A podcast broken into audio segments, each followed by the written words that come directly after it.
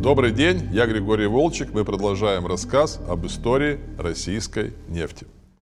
В 1918 году, пользуясь безвластием на окраинах бывшей Российской империи, японцы оккупировали Северный Сахалин и организовали на захваченной территории нефтяной консорциум Хокушин-Кай, в переводе «полярная звезда», с участием таких гигантов японской промышленности, как Mitsubishi, Mitsui, Sumitomo, Акура и Кухара.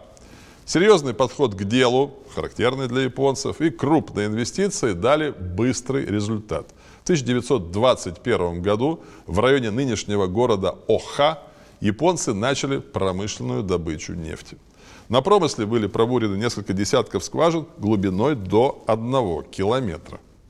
В 1925 году окрепшая советская власть договорилась с Японией о мирном прекращении оккупации, но нефтепромыслы остались у японцев в виде концессии. Акционерное общество Северо-Сахалинской нефти. Со стороны СССР концессионный договор подписал небезызвестный Феликс Дзержинский, а со стороны Японии адмирал Шигецуру Накасато – представитель командования Императорского военно-морского флота, главного потребителя сахалинской нефти в тот период. Согласно договору, японцы получали право эксплуатировать недра Северного Сахалина в течение 45 лет. В зависимости от объема и качества добытой нефти от 5 до 45% добычи передавалась советской стороне в качестве платы за концессию. Как пошутил один из японских генералов, присутствовавших на церемонии подписания договора, чем больше нефти, тем больше дружбы. Афористичная фраза. К началу 30-х годов добыча японской концессии составила около 200 тысяч тонн нефти в год и в дальнейшем держалась приблизительно на этом уровне. Чтобы СССР смог наладить свою добычу сахалинской нефти, требовалось провести самостоятельное геологическое исследование возвращенной территории, и для этого в начале 26 года на Сахалин из Москвы отправилась большая научная экспедиция, которую возглавил Николай Худяков, бывший офицер царской армии в годы гражданской войны, перешедший на сторону большевиков. Местность на севере Сахалина была труднодоступной и малонаселенной. На территории, протянувшейся на полтысячи километров, в деревнях и кочевых стойбищах проживало всего 10 тысяч человек. Японцы завозили на свои нефтепромыслы сезонных рабочих из Кореи и Китая. Естественно, Советский Союз такой возможности не имел, и поэтому с набором рабочей силы возникли большие проблемы. Напомню, был разгар НЭПа, и времена мобилизационной экономики еще не наступили. Для поощрения переселенцев на далекий остров им предоставляли различные льготы. Например, освобождали от налогов и призыва в армию. Зарплату специалистам-нефтяникам на Сахалине установили с двойным повышающим коэффициентом. Были и другие серьезные трудности освоения Сахалина. Например, на острове полностью отсутствовала промышленность и поэтому все, вплоть до гвоздей и кирпичей, приходилось вести с материка. В августе 1928 года Совет труда и обороны СССР принял решение об организации на Сахалине для эксплуатации месторождений нефти, газа, кира и азокерита государственного треста общесоюзного значения «Сахалин нефть». Вскоре на Сахалин прибыла первая большая группа нефтяников, около 300 человек, посланцев Баку, Грозного и Майкопа.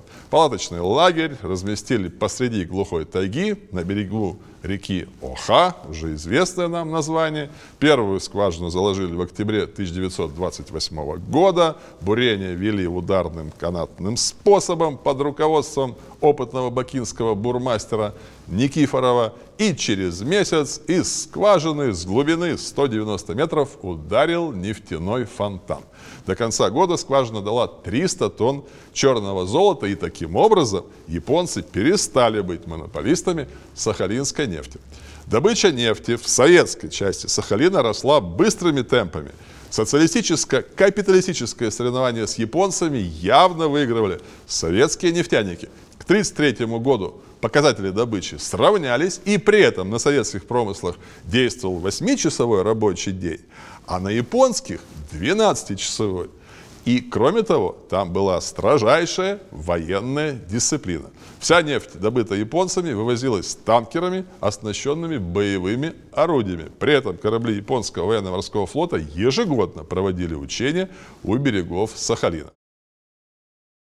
В 1935 году советская добыча нефти на Сахалине уже на треть превышала японскую. Подтягивалась постепенно и социальная сфера – в поселке Аха, главном центре Сахалинской нефтяной промышленности, к середине 30-х годов уже было 15 школ, 5 клубов и даже драматический театр.